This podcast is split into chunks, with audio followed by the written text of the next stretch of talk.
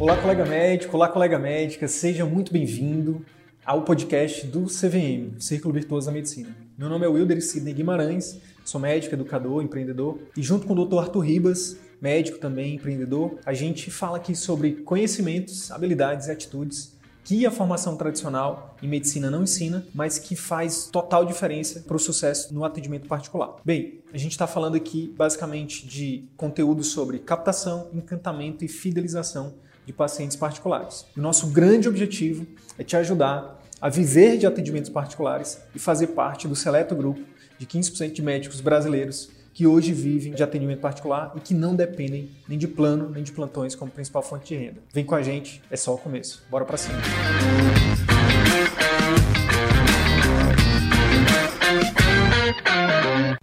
Boa noite, boa noite. Tudo bem, pessoal? Hoje a gente vai falar sobre como você pode estruturar uma consulta que converte pacientes em fãs. Quando a gente fala de qual é a importância da gente transformar um paciente num fã, é o óbvio, mas que muitas vezes é aquele tipo de óbvio que a gente não enxerga. Tem vários exemplos que a gente pode dar aqui. Mas, resumindo, quando ele se torna um fã, ele não só se torna um cliente ali fiel, mas ele também se torna um propagador da tua marca. Esse é o grande segredo que está aqui por trás. Né? Então, é aquele, aquele, aquele tipo de paciente que te defende nas redes sociais, que fala de você nos grupos, né, que se, se alguém fala de você, ele vai lá e te defende. Isso, é aquele que não só faz tudo que você orientou ele fazer, né, ou seja, ele tem adesão às suas recomendações, como ele também quer que todo mundo ao, ao redor dele também, também tenha adesão, né, também faça, também passe por aquela experiência.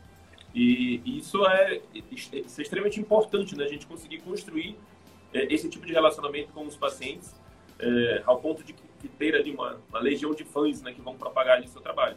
Quanto maior a adesão dos seus pacientes aos seus tratamentos, né, maior o resultado. Consequentemente, quanto mais resultado maior, e, e, maior o nível de relacionamento que você criar com esse paciente, maior a probabilidade dele lhe indicar. Né? E quanto mais ele lhe indica, maior movimento na sua clínica, maior é a construção de marca, né, que é o que a gente tem falado aqui que é fundamental uh, esse processo de, no, no, atendimento particular, o paciente vai buscar a sua marca, né? ele não procura um médico, ele procura o médico, o médico que tem uma marca, e a gente já, já defendeu aqui em outros conteúdos, né, que é justamente à medida que você vai tendo vários pacientes que tenham resultados e que foram encantados na sua clínica, você vai ter uma propagação dessa sua marca. Então, hoje, a gente vai falar, é, e a gente já falou em alguns outros conteúdos, né, da parte do marketing, da parte da, da clínica, e hoje a gente vai falar de um outro pilar que ele é fundamental para é, nesse processo de encantamento, que é a consulta, tá? Então, existe a consulta, a gente entende que é o ápice né, dessa possibilidade de você criar, é, de você impactar seu paciente, de você encantar seu paciente. Então, hoje a gente vai discutir como que você pode estruturar uma consulta que aumente a probabilidade de você transformar seu paciente em fã, certo, Cedric? Exatamente. E aí eu queria contar aqui para os colegas que, que tem muita gente chegando agora no nosso canal e no nosso perfil, por que, que a gente. Por que, que um dos pilares é a consulta, né? De novo, algumas coisas que a gente vai falar aqui parece óbvio, mas no final das contas, o que a gente quer, a gente não quer que vocês acreditem, que ninguém acredite em nada do que a gente fala aqui. Não precisa acreditar, só aplica. Aplica e testa. Depois que você testar, aí você, você volta na live aqui amanhã e diz: olha, não funciona aquilo que vocês falaram ou então volta aqui e fala, poxa, gente, obrigado. É, realmente aquilo funciona. Então, mas uh, um dos pilares do CVM é a questão da consulta, porque é uma das coisas que é, é, eu considero hoje como um dos, uma das minhas missões, né? Que é ajudar médicos aí do, do, do Brasil inteiro realmente atender o paciente com mais, com mais qualidade, com mais, é, é, com mais efetividade. Eu já venho estudando muito sobre comunicação, sobre consulta e tudo mais, é, vocês vão saber um pouco mais disso. E aí, nesse, nessa minha trajetória, eu encontrei com o Arthur que estava tendo resultados, né, já no atendimento particular. E uma sacada que não estava muito clara para mim era porque eu, eu, queria, eu queria ensinar isso, né, essas habilidades de comunicação para todo mundo. Porque é o que o Arthur falou, quando a gente. Isso vale para tudo, né? Quando a gente tem alguma coisa que a gente que, que, que faz bem para a gente, ou que a gente acredita que aquilo é legal, a gente quer compartilhar. Assim como o paciente, quando ele sai de uma consulta bem, bem feita, né? E aí eu queria compartilhar com todo mundo, só que o Arthur veio e falou, cara, beleza, eu acho que todo médico precisa disso, mas tu já parou para pensar que isso é muito mais valioso para o médico que está no particular? Porque para para pensar, No particular, pô, é, é, é, tipo, no serviço público, beleza, o paciente vai se beneficiar e tudo mais, mas no, no particular é, é, é obrigatório, não é que é importante, é obrigatório para o paciente ter resultado e para o médico poder ter ali uma receita previsível de pacientes fiéis que vão retornar, que vão pagar, que vão indicar e fazer essa engrenagem do atendimento particular girar. E aquilo não estava claro para mim. Então talvez não esteja claro para você ainda a importância de uma boa consulta nesse, nesse nível do atendimento particular. E aí, quando eu comecei, minha, meu próprio atendimento particular, teve uma história muito interessante que eu queria compartilhar com vocês aqui. Que foi um paciente né, que chegou com uma dor no joelho, e um homem adulto jovem, 40 anos mais ou menos. E assim, é aquele tipo de paciente que chega assim: olha, cara, eu já fui tantos ortopedistas, já fui em vários especialistas, cara, não resolve essa dor. E aí, apliquei um pouco do método aqui, né, que a gente vai falar um pouco mais aprofundado, algumas coisas hoje. Obviamente não dá para aprofundar tudo aqui numa live, mas a gente vai dar algumas dicas práticas, com certeza, para você sair já aplicando amanhã. Se tiver de plantão, dá para aplicar hoje ainda. e aí eu apliquei o método lá e uma das coisas que eu fiz foi é, fazer com que no retorno desse paciente é, o que chamou a atenção foi que a esposa dele veio. E aí eu, a, na, na, na, consulta de retorno, perguntei dela, abordei ela ali, ela falou, doutor, deixa eu lhe falar, eu vim nessa consulta porque eu queria, eu queria ver o médico que depois de 10 anos de casamento, que eu sou casado com esse homem aqui, fez, o, esse, fez ele colocar salada no prato dele. Porque uma das coisas que eu abordei foi que ele estava acima do peso, que estava com o joelho sobrecarregado. Obviamente eu abordei ali, tirei a dor, prescrevi uma fisioterapia, que foi o que encantou ele, porque na maioria das vezes os colegas só, só falavam, só indicavam ali anti-inflamatório. Eu fiz uma, uma consulta um pouco mais, é, digamos assim, holística, e ali abordei a questão da fisioterapia, abordei os outros conceitos, os outros contextos e tudo mais, e é, gerou esse encantamento e essa fidelização. E aí, é, como ele melhorou da fisioterapia, ele seguiu as orientações de mudança de estilo de vida e tudo mais. Então, isso, um exemplozinho de uma coisa simples, que parece simples, mas que, que gera esse encantamento no paciente, né? De, de, de por exemplo, de, de a esposa vir para conhecer o médico e aí gera indicação que para a sogra, para o irmão, para o cunhado, para o amigo, e isso faz essa roda do atendimento particular girar. É isso, Arthur? É, é isso. E o que, que a gente percebe, né? Seja pela, pelo fato da gente não aprender exatamente né, esses conceitos que a gente vai discutir aqui hoje na faculdade, e seja porque o mercado não valoriza isso, né, a gente acaba entrando no modelo de consulta de volume. Então, quando a gente está no plano de saúde ou no plantão, ou às vezes até no serviço público, né, nós somos quase que obrigados ali a atender por volume, senão a gente não consegue atender toda a demanda. E aí, esse fato né, de, de, de você meio que se acostumar com uma consulta de volume, né, uma consulta mais queixa-conduta, uma consulta mais para ser extremamente resolutivo do ponto de vista racional da coisa, né? Da, você poder fazer no menor tempo possível, né? Passar na melhor conduta, na melhor evidência, enfim. Mas quando você faz só isso, se preocupa só com isso, existe todo um conjunto de outras consequências, né? Que a gente vai discutir aqui. E você não gera um efeito de encantamento, você não gera uma conexão com o paciente, você não aumenta a probabilidade desse paciente seguir as suas recomendações. Então você tem todo um ciclo negativo. E quando você traz esse comportamento de atuar por volume por um atendimento particular, e você atua, e, e, você chega no nível, né? A gente diz que o, o, pior nível é o nível da consulta Chico Xavier, né? Que é a consulta que você só psicografa, né? Você está ali só, só passando receita, só, só repetindo a receita. Então, muitas das vezes a gente acaba até chegando nesse nível no atendimento particular.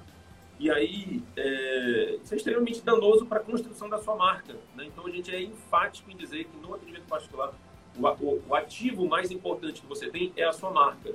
Uma vez que você constrói a sua marca, constrói o seu posicionamento, que é a forma como o seu potencial paciente vai lhe enxergar, é, pronto, você pode atender em qualquer clínica, atender em qualquer lugar, porque você construiu a sua marca. E, e uma das formas de construir a sua marca é, além do marketing, é justamente você ter uma legião de fãs, né, de pessoas que seguiram seu tratamento e tiveram resultado, e de pessoas que vão falar no boca a boca positivo bem de você. Então, quando você vem com aquele modelo já pronto, né, de, de já vicioso, né, do atendimento ali por volume, e leva isso para atendimento particular, muitas das vezes você acaba quebrando, desagregando o valor, né, fazendo o paciente achar sua consulta cara, é, fazendo ele falar mal de você, né, aquela máxima é muito comum. Para cada paciente que você é, des, é, que você não agrada, que você não encanta, ele chega a falar mal de você para 10 pessoas. Para cada paciente que você encanta, ele fala para duas, três pessoas. Então, cuidado, né? Com, com as redes sociais, isso ganha um, uma proporção bem maior, né, Arthur? Exatamente. Dependendo do nível de, de influência, que, dependendo do número, número de seguidores, se a pessoa sabe fazer tráfego, pode aumentar Não. muito, né? Cara, uma então, outra coisa acho que interessante da gente falar é que as regras são diferentes, né, Arthur? Eu, eu falei isso no áudio hoje no Telegram. Eu falei um pouquinho das regras. Eu, eu comparei lá as regras do futebol com as regras do voleibol. Mas se a gente for fazer uma analogia até mais, mais fidedigna, a, a, história é o seguinte: a gente passa 10 anos da nossa formação, seja na graduação e na residência, aprendendo as regras do futebol brasileiro. E aí a gente vai para quem, quem vai para atendimento particular e não tem contato com esses, com esses conteúdos que a gente compartilha aqui, modéstia à parte, acaba chegando lá no mercado, no, no, atendimento particular e se deparando com as regras do, com as regras do futebol americano. E é o seguinte, se você se você for jogar com as regras do futebol brasileiro no futebol americano, você tem uma chance muito grande de se machucar, não é isso? E é por isso que muitas, muitos colegas se machucam. Né? Então é importante você entender que as regras são diferentes. No atendimento por plano, você, por exemplo, não tem que se preocupar com captar clientes, com construir sua marca. No particular é obrigatório.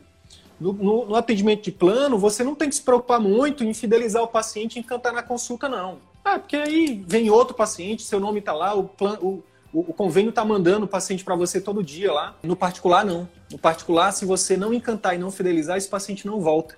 Se ele não volta, você não tem faturamento, sua clínica tende a quebrar. É importante a gente dizer que a gente entende que a maioria dos colegas, a maioria, a esmagadora maioria, realmente não teve acesso a esses, a esses conteúdos na formação. Né? E é por isso que, na verdade, esse projeto, um dos pilares, né, surgiu disso, né, dessa minha vontade, né, inicialmente, de querer propagar isso. E o Arthur veio e ligou, ligou essa chave e disse, cara, isso aqui tem um poder maior no atendimento particular, isso é, até vai. É, num segundo momento, a gente tem a, a, ideia de expandir isso, obviamente, né, de, sei lá, meu sonho, nosso sonho é que daqui a 5, 10 anos o CVM nem exista. Se, se tudo der certo, é, a formação médica vai, vai, vai mudar, a gente vai evoluir e, se Deus quiser, a gente nem vai precisar do CVM, a gente vai estar fazendo outras coisas aí na, da nossa vida, se Deus quiser. Mas o fato é que agora é uma necessidade urgente, principalmente para quem está no particular. Não é isso, e não é, só, e, e, não é só ser cordial, né, Sidney? Muita gente acha que, ah, beleza, fazer uma bela consulta é ser educado, chamar... Pegar, chamar o paciente pelo nome e ir na porta. Isso todo mundo faz, é o que todo mundo acha que é habilidade de comunicação. Né? Quando eu comecei a falar disso, lá em 2017, 2018, uma das primeiras objeções que muitos médicos falavam é, mas isso aí, cara, depende de cada um. Isso aí é um dom.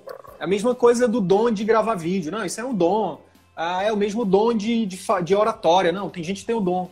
Cara, não existe negócio de dom, não. Existe algumas pessoas que têm mais facilidade e outras têm menos. Mas o que a gente acredita é que o sucesso é treinável, que o sucesso deixa pistas, né? E é, é, é, é basicamente você treinar. Então é, é uma habilidade. Se comunicar é uma habilidade. Seja comunicar com o paciente, seja comunicar, fazer uma comunicação em massa, seja uma comunicação numa palestra.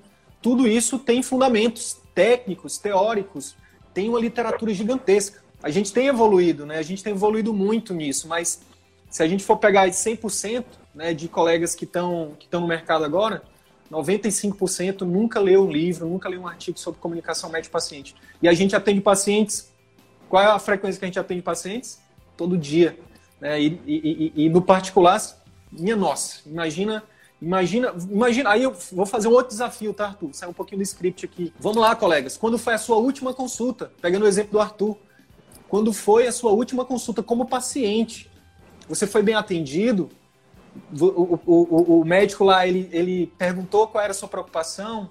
Ele dividiu a conduta com você, ele perguntou o que, que você achava, ele perguntou é, o, que, que, o que, que você achava que você tinha, o que, que você esperava do seu diagnóstico? Ele abordou suas principais preocupações, seus principais sentimentos, seus medos? Me responde aí. A chance, a grande chance é que provavelmente não. E aí a gente entra na questão de que a consulta, retornando um pouquinho para a questão da venda, a, a, consulta ela é muito mais emocional do que racional. Porque a consulta, quando a gente a gente estudando muito sobre vendas, né, Arthur? Eu já falei nos, nas outras lives, para quem não viu. Eu tenho me apaixonado cada vez mais sobre vendas. E quando a gente foi estudar que é uma consulta efetiva com o que é um passo a passo de uma venda bem feita, é muito parecido. Então, o que tem a essência de tudo isso é emoção, é conexão. Existe ali uma ligação muito forte, por exemplo, muito maior com o sistema límbico do nosso paciente. Muito maior do que somente com a parte racional. Então, um grande erro que, que muitas vezes a gente comete é querer explicar a fisiopatogenia para o paciente. Beleza, você pode até explicar, só que o que, que a gente recomenda num dos passos da consulta que converte é que você informe de forma metafórica. Existe uma técnica de comunicação que chama-se exemplificação, que é você transformar uma, um conceito extremamente técnico numa metáfora em que o paciente entenda. Então, existe, só para a gente finalizar essa parte do jeito errado, para começar a falar do jeito certo, existe todo um arcabouço é, é, teórico, um, arcabouço de literatura médica que embasa, por exemplo, esse método que a gente que eu desenvolvi, que agora faz parte do CVM, que o Arthur ajudou a lapidar. É, eu comecei fazendo um, um passo a passo ali, e o Arthur trouxe muitos conceitos de programação de linguística, de técnicas de vendas, de muita coisa que ele aplicou no campo de batalha e hoje o nosso método, eu diria que, cara, é, é, é, é algo que é difícil de encontrar.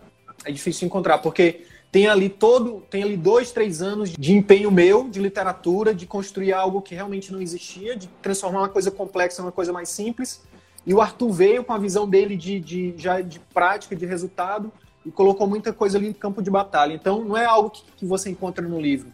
Talvez ano que vem no nosso livro aí, quando ele for publicado, mas hoje não existe. Não é algo, não é algo que você não encontra fácil, entendeu? É isso, vamos, vamos falar então do que, que se trata, né? Porque eu acho que os colegas estão acabando, acabei criando uma é, expectativa é, então, grande. Vamos lá. É, então, entrando já na parte mais prática, né? Quando a gente fala de uma consulta, e a gente está defendendo aqui né, o que seria essa consulta mais emocional, né? A gente, a gente gosta de diferenciar aqui. Existe um tipo de consulta que é a consulta mais racional, né? A consulta mais queixa-conduta e a consulta mais emocional. Ontem a gente falou um pouco sobre aquela questão do, do, do sistema límbico e do neocórtex. Né? O neocórtex é nosso cérebro mais racional. É, quando a gente fala exclusivamente é, a parte técnica, né? o paciente chegou, apresentou uma queixa, você vai e diz que ah, essa queixa é tal doença e essa doença se resolve com um determinado medicamento. Bom, essa é uma consulta extremamente racional, beleza, resolutiva, né, do ponto de vista da sua percepção, mas extremamente insuficiente do ponto de vista dos fatores que fazem o paciente acreditar que ele precisa usar aquele medicamento, que ele precisa seguir aquela recomendação. Então a gente defende aqui que no particular, né, a gente tem que ser corresponsável pelo resultado do paciente. A gente pode até achar que, ah, depois que eu passei aqui, se o paciente não seguir, o problema é dele. Né? Mas eu passei aqui a melhor conduta baseada na melhor evidência científica. Beleza, mas se ele não seguir, se ele não tiver resultado, né, ele não volta. E a sua clínica particular tende a afundar. Então, quando você faz um tipo de consulta mais emocional, você está atuando mais no sistema límbico, né? mais num, num, tipo de comunicação que gera mais vínculo, que gera mais é, fidelidade.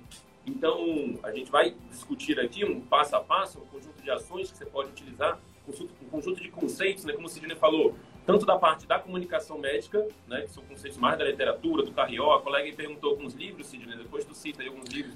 Show. O, o, enfim, entrevista e, clínica, uhum. entrevista clínica do Francisco Carrió, tem é, habilidade de comunicação com pacientes e famílias, que é aqui, do, que é aqui de autores brasileiros. Tem sete, sete Passos da Consulta, que é de um autor português, é, o Vitor, Vitor Ramos. Esses três já tá bom. Beleza. Aí então a gente junta essas técnicas de comunicação e a gente junta com conceitos de vendas, com conceitos de programação neurolinguística, com conceitos de copywriting, né, que é a, é a ciência, a arte de escrever de forma persuasiva.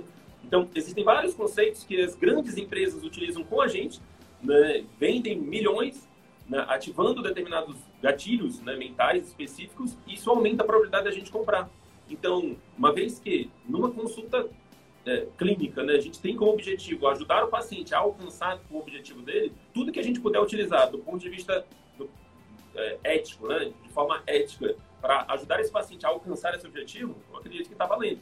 Né? Então, se em vez da gente falar de um jeito, falar de outro, e esse outro jeito aumentar a persuasão, né, o nosso jeito de aumentar a probabilidade desse paciente seguir, né, a gente está em vantagem, a gente está aumentando a probabilidade de criar um fã ali. Então, é, o que a gente vai trazer aqui né, são justamente esses conceitos. E, e, e, a parte teórica disso é justamente isso, que é, a ideia de a gente fazer uma consulta que se comunique mais com o sistema límbico do que com o sistema racional, certo? Exatamente, exatamente.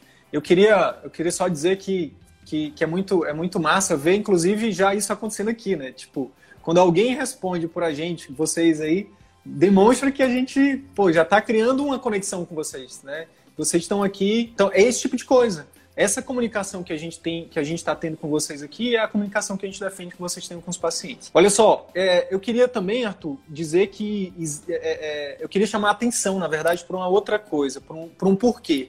Né? Antes de falar de que é importante você falar o porquê, ao invés de só falar o que ou o como, né? se você só falar, ah, você, o que você tem que comer é tal coisa, isso é o que. Agora, se você disser como, já é melhor. Agora, se você disser por quê, isso é, é muito mais persuasivo né, do que só falar o quê. Eu quero, eu quero falar exatamente o porquê que você tem que fazer isso. Né? Eu estou utilizando o que eu estou recomendando agora, que é o seguinte.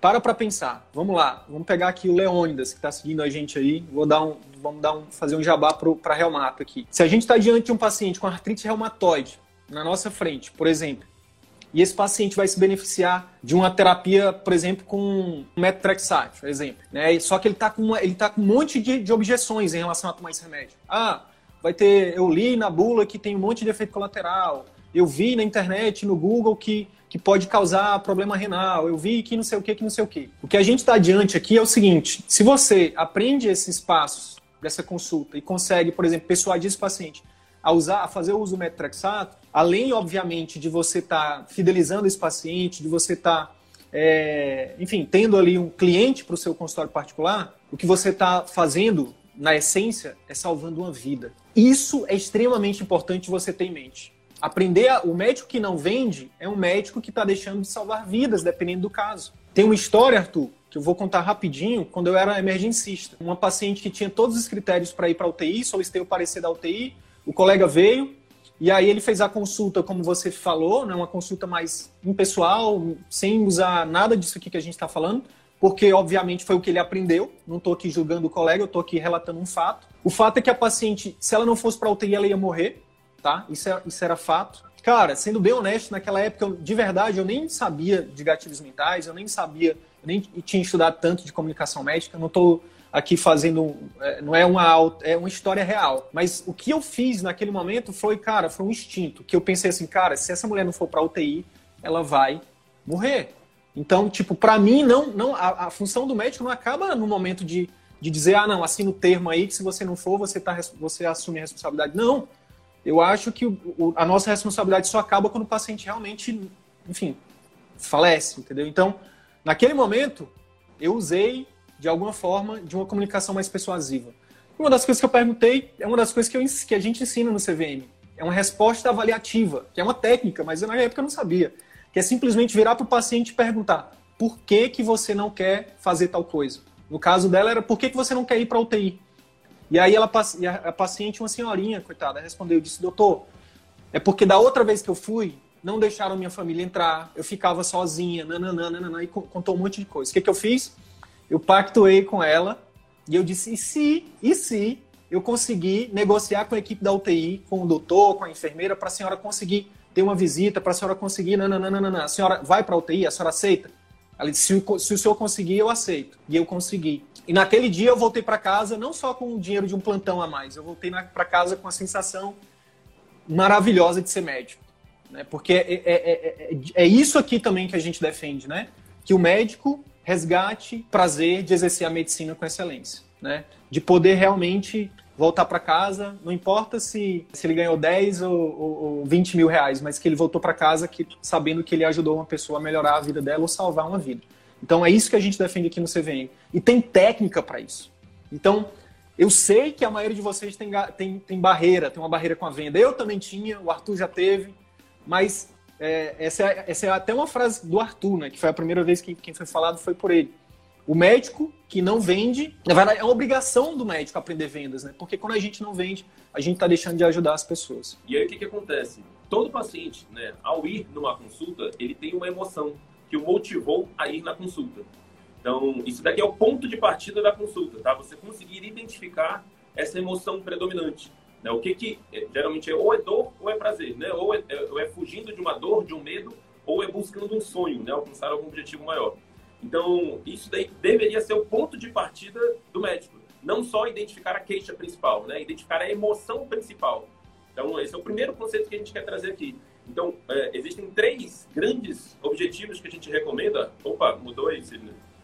Existem três grandes objetivos é, que a gente recomenda que você tenha né, para construir na sua consulta. Primeiro, criar um ambiente propício, seja conscientemente, seja inconscientemente, para o paciente expor essas emoções dele ou explorar ativamente essas emoções.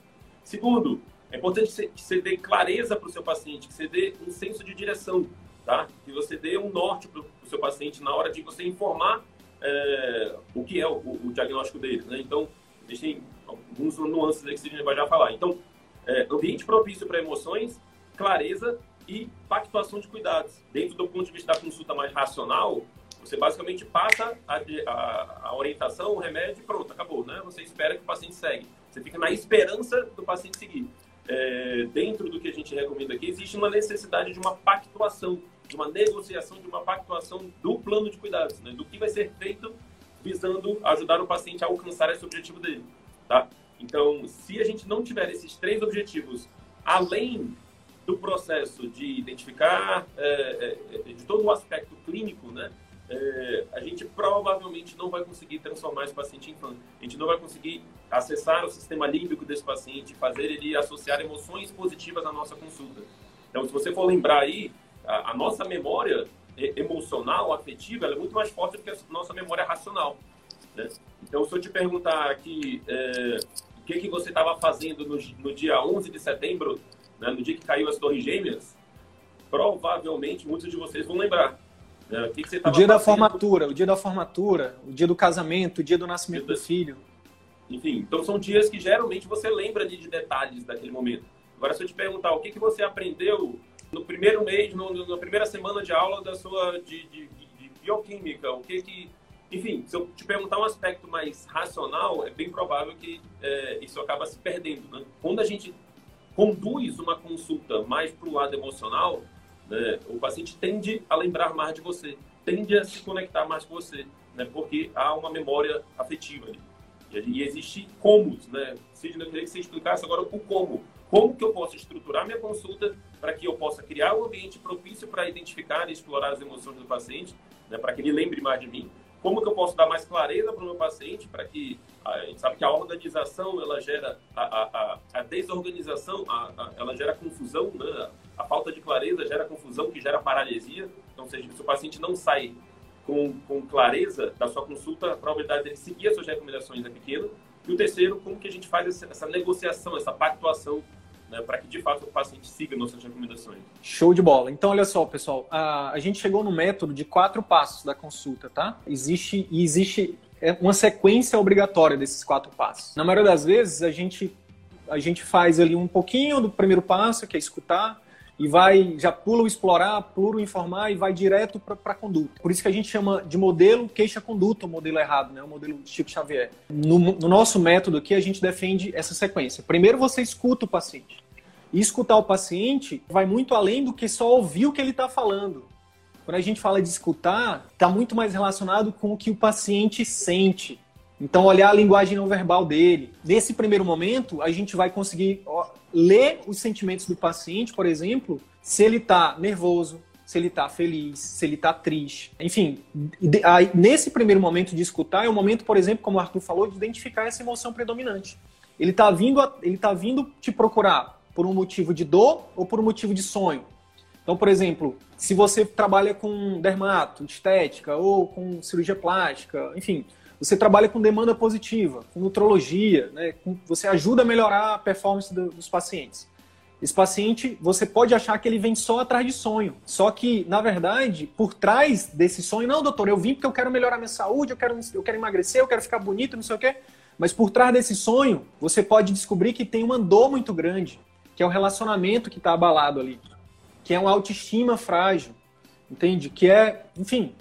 Então, identificar essa emoção predominante começa nesse momento de escutar. E escutar tem a ver com não só com ouvir com o que ele fala, mas também enxergar esse paciente, né? E existe técnica, a gente vai deixar uma dica prática no final aqui da live sobre como você pode escutar esse paciente. Beleza, se esse paciente você não conseguir identificar a emoção predominante no, no primeiro passo, no escutar, você vai para o segundo passo, que é explorar. Explorar o que, Sidney? Explorar, obviamente, a questão física, se tiver, né, uma dor, uma, qualquer coisa física da sua especialidade. Né, os sintomas, os sinais, fazer o exame físico. Só que o ouro tá no que ninguém faz. A gente fala aqui de encantamento. O que é que é encantamento? É fazer o que o paciente não está esperando que você faça.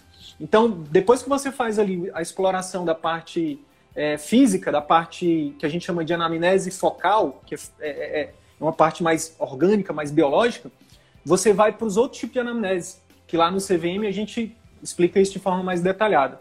Mas aqui é importante só dizer que é, é nesses outros tipos de anamnese, perguntinhas, umas perguntinhas que eu vou também deixar aqui como dica prática no final da live, que é para você saber qual é a principal preocupação dele, quais são os medos, qual é o sentimento que está ali por trás.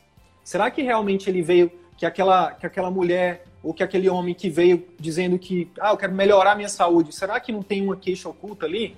Então, quando a gente faz essas perguntinhas que são simples, mas extremamente poderosas, a gente consegue descobrir essa emoção predominante. E muito além de.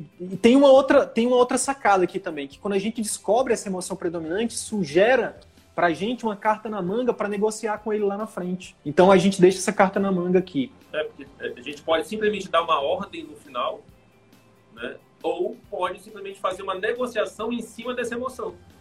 Né? Então, Exatamente. vai explicar mais isso, mas é eu, eu não me aguento aqui, porque eu fico imaginando, por exemplo, chega um paciente que ele está ali falando que é, ele quer melhorar porque o a, não consegue mais ter contato ali com o filho, chega em casa cansado, ou então tem medo de, de, enfim, de alguma coisa por causa do filho, o paciente está falando isso e chega no final o médico não, não aborda isso. Então, não, não traz essa, não, não puxa essa carta na manga para na hora de negociar. Então, olha, beleza, você quer ter mais qualidade de vida com seu filho, você quer ter mais energia para brincar com seu filho, para poder aproveitar, ver seu filho crescer, então a gente precisa fazer isso, isso e isso. Então, às vezes é uma coisa tão simples. Você né? ancora, você ancora o que ele tem que fazer numa emoção que ele mesmo trouxe. No caso da cardio aí, né, no, o pessoal aí do ICC que está falando. É. É... Eu queria só também pontuar, é, tá certo que não é exatamente o objetivo dessa, dessa live, mas é, o Sidney está falando de alguns aspectos conscientes que você pode fazer, pode fazer. Só que existem alguns outros aspectos também do ponto de vista inconsciente né, que você pode atuar. O que, que acontece? Lembra que a gente falou da parte emocional, da parte de que é importante a criação do vínculo né, durante a, a, consulta, criar esse, esse, essa questão da confiança. Conexão. É, existe né? uma coisa simples que você pode fazer também né, durante a consulta, que é assim, como eu falei, o paciente ele tende a lembrar mais das emoções, né? E ele tende a associar as pessoas às emoções que ele estava sentindo naquele momento. Provavelmente existem pessoas que, se você lembrar, você vai começar a se sentir muito bem. Né? São pessoas que marcaram sua vida do ponto de vista positivo. Provavelmente viveu grandes emoções positivas, né? momentos que te trouxeram emoções positivas com aquela pessoa. E, e o contrário também. Existem pessoas que provavelmente né, no momento de vida, no ciclo de vida, ela simbolizou um monte de emoções negativas. Falar para uma pessoa recém-separada do ex, é, por exemplo, vai fazer ela acessar uma emoção extremamente negativa, né? Então, Principalmente se for o maridão aí que está devendo pensão, alguma coisa assim. Então, o que, que acontece? Durante a consulta, se você faz esse paciente acessar emoções positivas, ele tende a lembrar de você, é, ele tende a lembrar de você é, positivamente. Então, ele tende a associar você a uma emoção positiva. Então, por exemplo, se durante a consulta você consegue identificar ali algum hobby, algum, algum aspecto que é interessante para ele, viagem, é, família, e você consegue ir ali uns dois minutinhos nesse assunto, né, fazer ele acessar essas emoções positivas. Por exemplo, durante a consulta você pergunta pelos filhos. Ah, você tem filhos? E ele fala, ah, tenho dois, não sei o que. Aí você faz uma pergunta do filho dele, para ele começar a falar do filho dele. E aí, ah, como é que é? Qual que é mais danado? Ah, estou com um filho pequeno. Então, você faz ele acessar algumas emoções relacionadas ao filho pequeno. Ah, como é que é? é gostoso? Como é que é? Enfim, para você, como é que está sendo essa experiência? Seja por filho, seja por animal, seja por viagem. Né? Ah, você já viajou? Enfim, tentar explorar alguma situação que faça o paciente, naquela hora, acessar algum tipo de emoção antiga positiva e para que naquele momento em que, é, é, para que inconscientemente ele comece a associar essa emoção positiva, tá?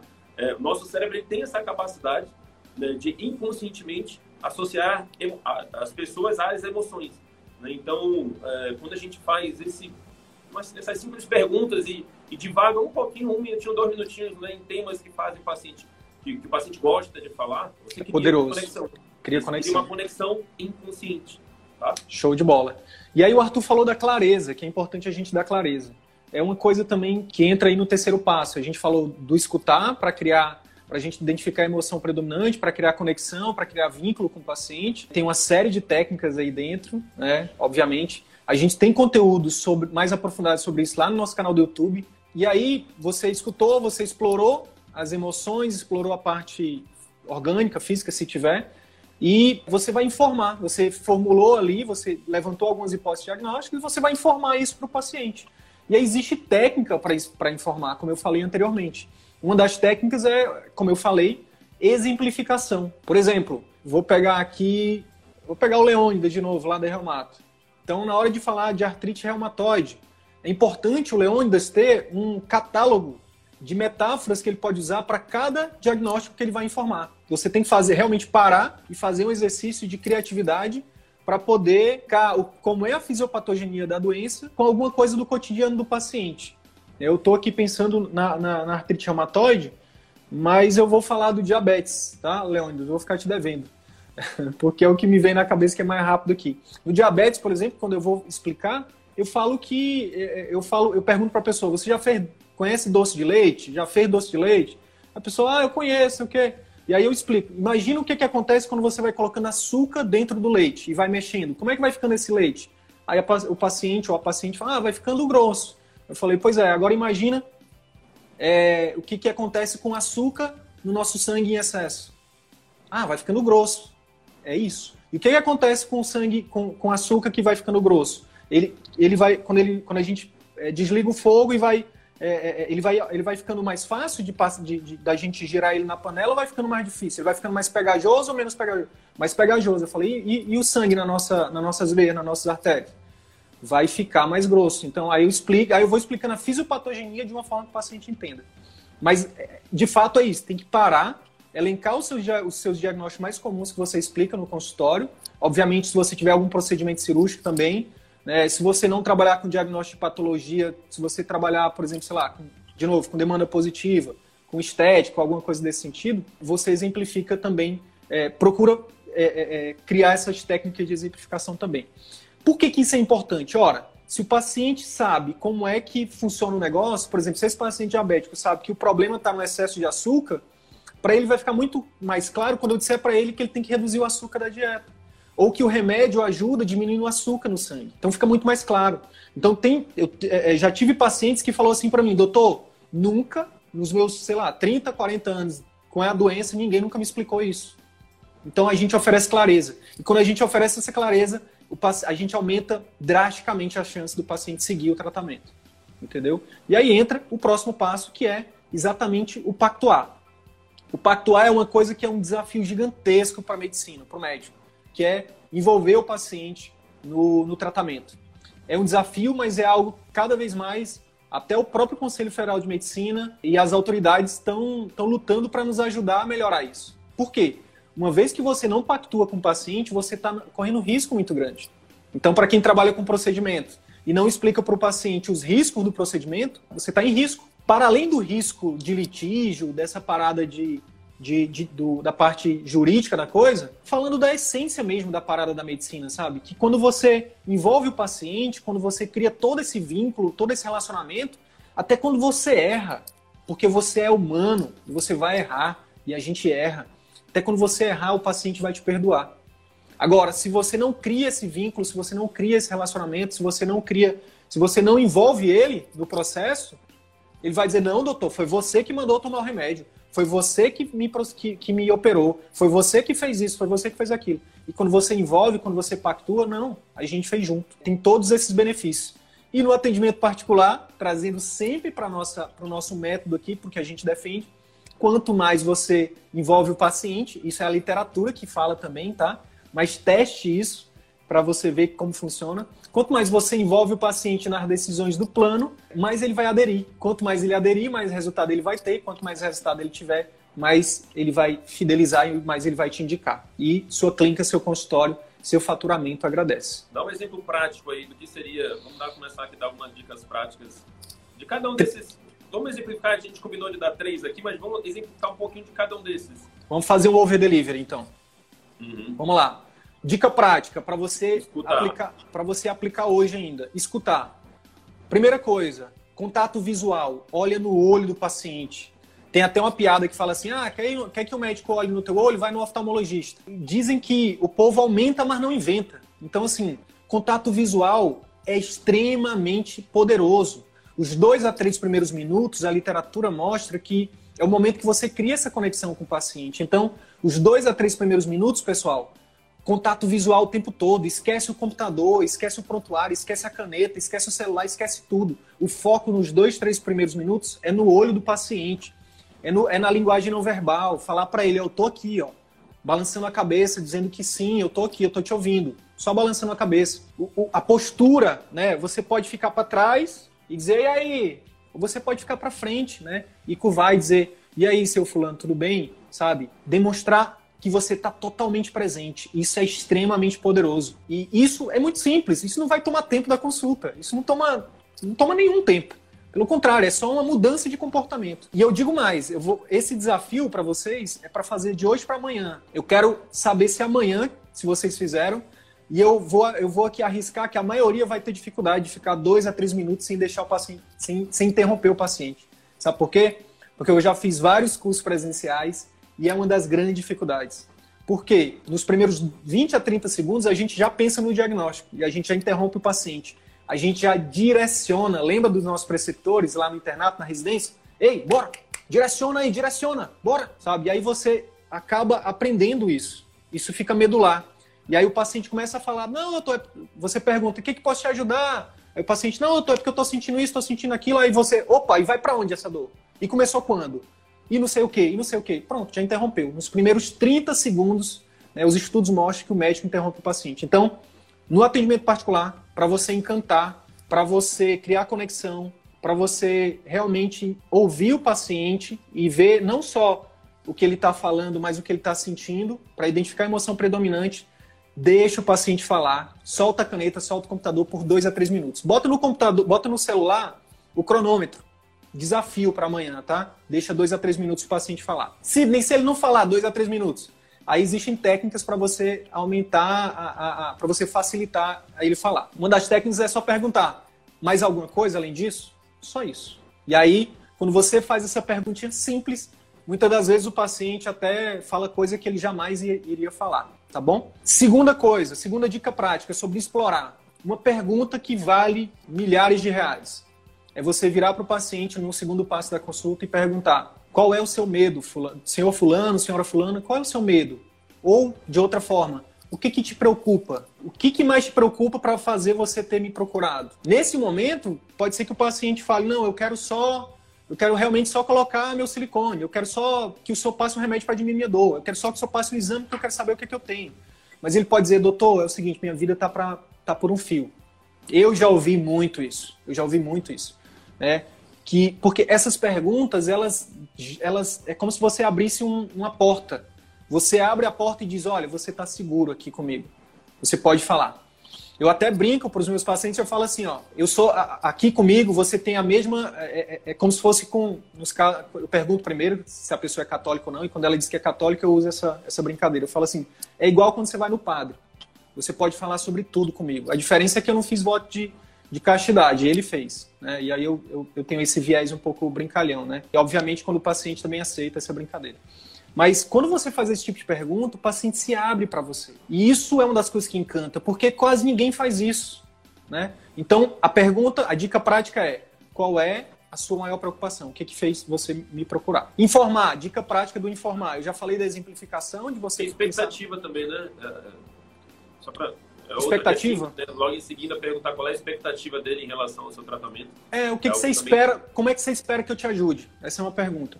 Ah, doutor, minha, minha preocupação maior é porque, pegando o exemplo do Arthur, porque, cara, eu tô muito acima do peso, eu tô com um filho pequeno, enfim, eu tô já sentindo cansaço, eu não consigo mais carregar o, o menino, eu quero ver essa criança é, se formar, então quero ver ele, ele abrir o, o consultório particular dele e ter sucesso. Então eu quero, quero mudar minha vida. E aí você pergunta para ele, como é que você espera que eu te ajude com isso? E aí ele vai dizer. Aí ele vai dizer, não, eu quero que só me passe um remédio, eu quero que só me passe uma dieta, eu quero que só me, me... Enfim, aí ele vai de verdade dizer o que, que ele espera de você. Porque muitas vezes a gente acha que o paciente quer uma coisa que, que a gente, sabe, às vezes Às vezes a gente acha que o paciente quer que a gente passe um remédio, mas ele só quer, às vezes, que a gente escute ele. Só quer que a gente diga, eu te entendo. Que na maioria das vezes a esposa não está entendendo, ou o marido, o filho não entende, o pai não entende, ninguém entende. Então, às vezes, ele só quer alguém que diga, eu te entendo. Sabe? Ou, às vezes ele realmente quer um remédio, às vezes ele quer fazer um procedimento, às vezes ele só quer ficar bonito, às vezes ele quer salvar o casamento. Enfim. Então é nesse momento que você vai. E, e olha, para para pensar aqui comigo. Quando você descobre o que o paciente espera de você, acabou. Você hackeou a consulta. Você só precisa fazer aquilo. Se você fizer aquilo, ele vai sair dizendo: Minha nossa, eu, eu, eu vim nesse médico e ele resolveu meu problema. E às vezes é um pedido de exame, às vezes é um, é um remédio, às vezes é, é escutar, sabe? Então, você hackeia a consulta quando você faz essa pergunta. Se ele, se ele chega com um determinado tipo de medo, né? Ah, eu vim porque eu estou com medo disso aqui ser diabetes. E aí, se de repente, tô com medo disso aqui ser tal doença, e se de repente na sua conduta você não investiga se é ou não tal doença, ele vai sair de lá com a percepção de que ah, ele não resolveu o problema. Você pode ter feito tudo, você pode ter feito todas as técnicas. Se você não resolveu o problema do que o paciente veio atrás de você buscar, você não prestou para ele, entendeu? Agora, quando você descobre o que, que ele espera de você, checkmate. Beleza? Informar. O que, que é importante no informar?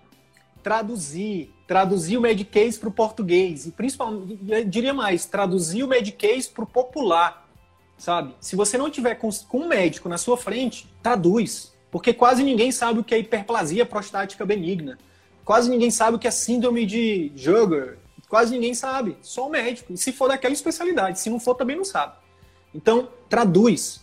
Muda, muda o. Quando, quando você tem que entender o seguinte: você tem que falar a linguagem do seu paciente. Então, se você vai falar que é hiperplasia prostática benigna, se você acha que é isso o diagnóstico, fala assim, ó, sua próstata está aumentada. Então, traduz. Essa é uma das partes mais importantes também do, do informar, do terceiro passo, tá? Quarto passo, que eu acho que a gente está indo para o final da live. É uma pergunta que, que é tão boba que, que, que a gente nem faz.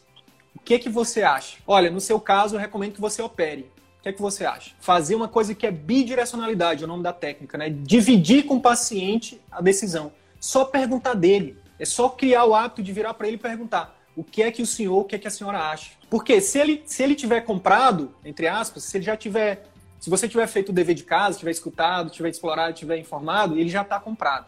O que você orientar, ele provavelmente vai fechar. Aumenta muito as chances, tá? Mas se ele não tiver se ele não tiver comprado, ele vai dizer: "Não, doutor, eu acho que não quero isso, eu quero existe outra forma?"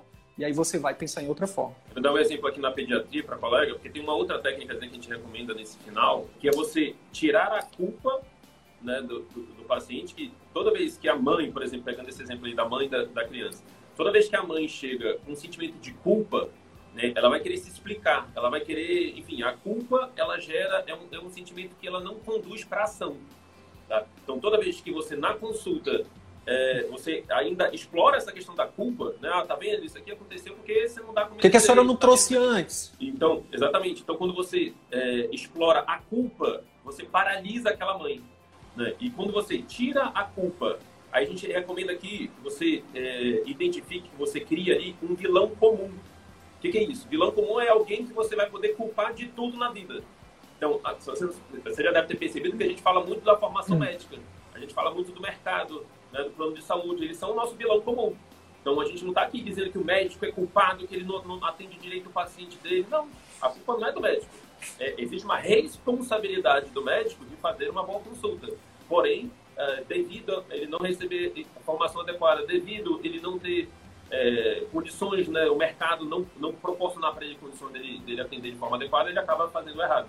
Então, na consulta, a mesma coisa. A gente recomenda você tirar a culpa e atribuir a responsabilidade, tá? Que a responsabilidade, quando você atribui a responsabilidade, você conduz muito mais para ação. Beleza, você, nesse caso aí da mãe, né, onde a mãe, a criança está apresentando alguma coisa devido a algum comportamento alimentar, por exemplo.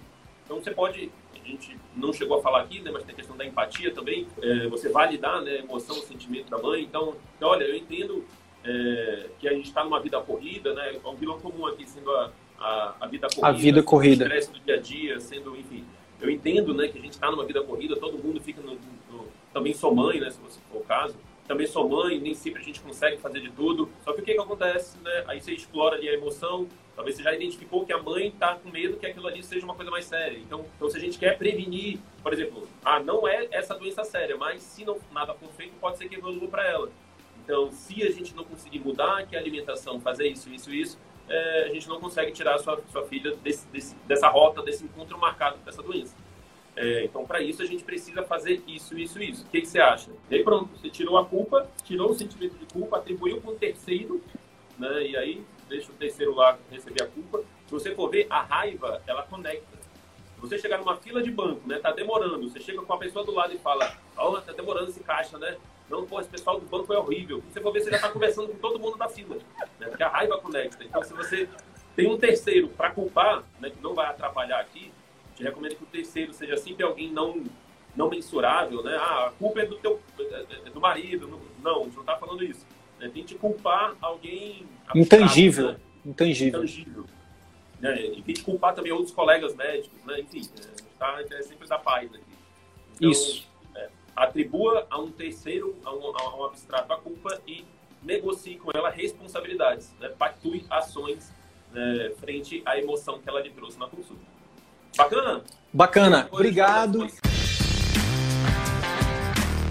Então é isso. Se esse conteúdo gerou algum valor para sua carreira médica, eu quero te fazer dois pedidos. Primeiro, compartilhe esse episódio com seus colegas médicos, porque eles podem se beneficiar desse conteúdo. Utilize os seus grupos de Telegram, WhatsApp ou mesmo as suas redes sociais. Segundo pedido, visite as redes sociais do CVM. Procure Círculo Virtuoso da Medicina no YouTube, no Facebook e arroba CV da Medicina no Instagram. Te vejo por lá e até o próximo episódio. Valeu!